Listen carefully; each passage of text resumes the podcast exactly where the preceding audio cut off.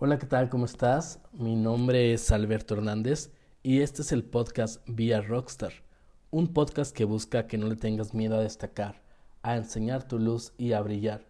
Sea lo que sea que hagas, queremos que seas un rockstar en el liderazgo, un rockstar en tus relaciones profesionales, un rockstar de los negocios, un rockstar de las inversiones, un profesionista rockstar. Bienvenidos.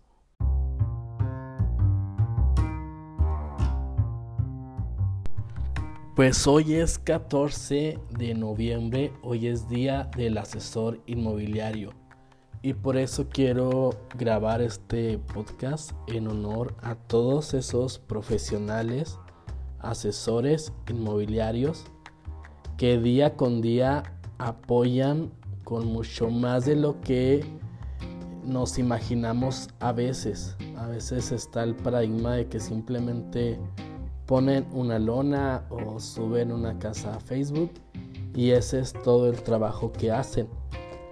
Pero precisamente es una de las profesiones donde se requiere mucha ética, se requiere eh, códigos de honor, se requiere que sean profesionales y también requiere mucha área de conocimiento en diversas en diversas partes requiere que sepan sobre construcción, requiere que sepa sobre marketing, requiere que sepa sobre la parte legal, sobre la parte fiscal, sobre la parte de ventas, sobre la parte de atención a clientes.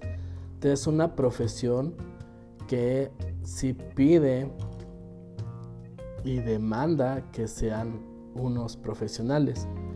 Estaba escuchando ayer un, un audio donde me, da mucho gusto. El otro año se está buscando un, el REBOE por parte del AMPI, AMPI Nacional, para la carrera ya licenciatura en bienes raíces. Y es que es una profesión, como digo, que demanda aprender de distintas cuestiones, de distintos frentes, poderlo combinar y pues crear esta, esta experiencia que a veces como clientes que vende, que ponemos la casa para venta o que buscamos comprar casa, no vemos todo ese trasfondo. Entonces felicidades a todos esos asesores y hoy quiero compartir algunas anécdotas que me he topado en esta profesión donde pues remarca la importancia de esta bonita labor. La primera anécdota, y, podría sonar, digo, ya pasó la fecha, como historias de, de terror en bienes raíces, historias de terror inmobiliarias. La primera me contó una persona que después se acercó con nosotros a la oficina. Es que fue a buscar una casa, la vio en venta precisamente en, en Facebook hizo la cita por, por inbox con la persona, fue, eh, se le hizo muy barata, entonces la vio como una oportunidad, fue con toda eh, la emoción de que pues iba a cerrar un buen negocio, incluso pues, no se esperó, ahí mismo hizo la cita, le dijeron sí, puedes venir en una hora y eh, pues resulta que vio la casa, le gustó mucho para el precio que la estaban dando dejó un apartado, no vamos a decir la, cantidad, dejó un apartado de dinero y quedaron de verse al otro día para la papelería y el trámite. Al otro día la persona ya había desaparecido, obviamente junto con el dinero. Después de varios días de, ir al inmueble, eh, se encuentra con una persona y esa persona era el dueño el dueño estaba rentando esa casa. Entonces resulta que el que rentó publicó algunas fotos de la casa nada más, ni siquiera todo. Publicó el precio y bueno, pues se desapareció con una cantidad más o menos importante. Entonces, aquí no se cercioraron de que en realidad fuera el cliente de la casa. Eh, fue la prisa de hacer un contacto nada más vía inbox y sin verificar que tuviera alguna oficina, alguna licencia, un documento que apruebe que que precisamente se dedica a esto los bienes raíces, aunque eh, la, también hay uno de los mitos que porque es trato directo va a ser mejor y no hay mito más grande que ese. En primera no va a ser más barata la casa, no es cierto. Un asesor te ayuda a buscar el mejor precio tanto para el, para el que va a vender su casa, tanto para el mercado que va a comprar la casa. Entonces, pues esa es una de las historias. Fueron, dieron dinero, no era el dueño y desapareció. Y pues obviamente el dueño no está vendiendo su casa y obviamente el dueño no iba a devolver dinero que él no recibió. La historia número 2, dieron dinero, fueron a ver la casa, dieron dinero, estaban emocionados por usar su, crédito, dieron ahí un, apartado, eh, también era un trato directo, dieron un apartado. Y ya cuando después de todos los gastos de, de la eh, apartado, extras que iban ahí surgiendo que le pedía el, dueño de la casa, ya para formalizar el trámite se dan cuenta que la casa estaba intestada. O sea, otra vez no se verificó que ellos fueran los dueños. Digo, ellos no estaban buscando irse con dinero, pero la casa tenía ahí una situación legal que impedía que se pudiera vender. Se tenía que hacer un juicio intestamentario y pues obviamente implicó otro, otro gasto, más tiempo, etc. Entonces el dueño no quiso devolver su apartado y pues los compradores se tuvieron que esperar un tiempo más para poder disfrutar de eso, de poder habitar el inmueble.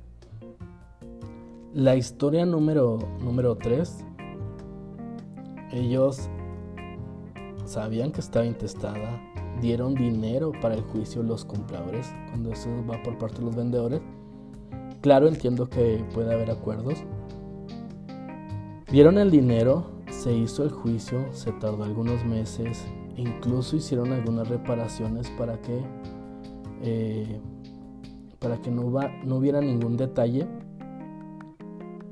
Pero al momento de ya ir al banco, que les aprobaran el crédito y poderlo usar, eh, no cumplía la vivienda con los lineamientos para poderse vender a través de un crédito bancario. Y por eso mismo, pues, mm, la persona le dijo, yo te devuelvo lo de juicio, pero en ese momento no tenían dinero, entonces como quien dice, era dinero perdido, tiempo perdido. Y no se pudo concretar la compra de esa casa. La número 5, buscar un trato directo. El comprador no tenía idea de, de qué se necesita para formalizar la compra de una casa. El vendedor le dijo, ¿sabes que Vamos a hacer un contrato.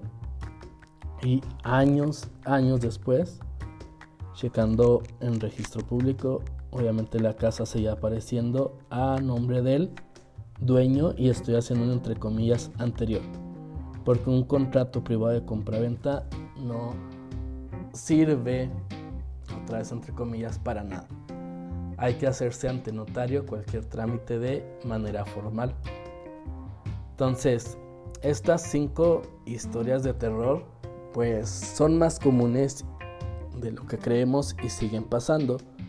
Para eso es en que un asesor inmobiliario más de verlo como un vendedor, me viene a vender la idea de que, de que quiere vender mi casa, me quiere vender esta casa que, que yo pedí ver. Más allá de verlo como un vendedor, que digo yo amo las ventas, velo como tu aliado. Si vas a contratar a un asesor para que te enseñe casas, ese asesor obviamente va a buscar proteger tu interés. Si vas a contratar un asesor para que venda tu casa, eh, sin, detalles, brinda las herramientas, brinda los documentos que te pide. Obviamente revisa. Ahí tengo unos videos en mi página, de Facebook, arroba M3 Bienes Raíces o arroba Alberto Inmobiliario, donde que tienes que revisar tú como cliente para momento de contratar algún asesor inmobiliario. Te recomiendo que lo veas, me pongas tus comentarios. Entonces, esta profesión demanda conocimientos, demanda preparación y demanda ética. Ve a un asesor inmobiliario como tu aliado te va a ayudar a cumplir tu objetivo y tu sueño. En fin, este es el episodio de hoy. Te invito a revisar mi canal en Spotify, mi canal en iTunes. Está como arroba yo soy Alberto Hernández. Descarga el episodio, compártelo con tus amigos, compártelo con tus compañeros. Ayúdame a difundirlo. Y qué bueno que me hayas escuchado. Nos vemos en el siguiente episodio.